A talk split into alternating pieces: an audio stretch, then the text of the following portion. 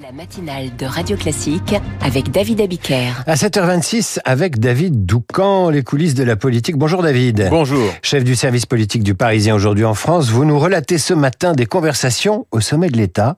Le président de la République et son entourage le plus proche sont obsédés par un risque majeur, celui de l'immobilisme. Oui, c'est le cauchemar du chef de l'État à la fin de tout élan réformiste, alors qu'il lui reste pourtant plus de trois ans à l'Élysée. Une scène en atteste il y a une dizaine de jours. C'est une réunion à trois.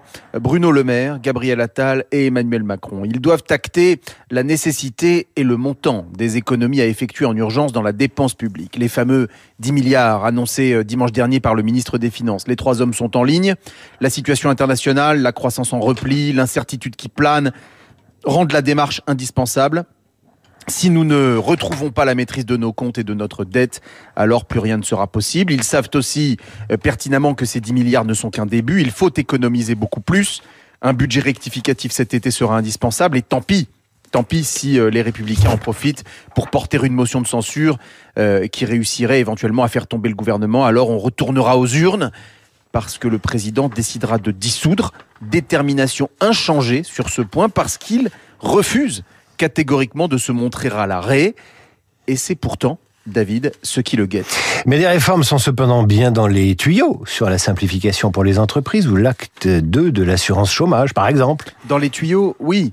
Mais aboutiront-elles? Parmi les plus grands responsables de l'État, je peux vous assurer qu'on en doute fortement. Un très haut fonctionnaire de Bercy nous éclaire au sujet de la fameuse loi Macron 2 pour libérer encore un peu les entreprises. Je cite, La simplification, c'est notre dossier le plus compliqué.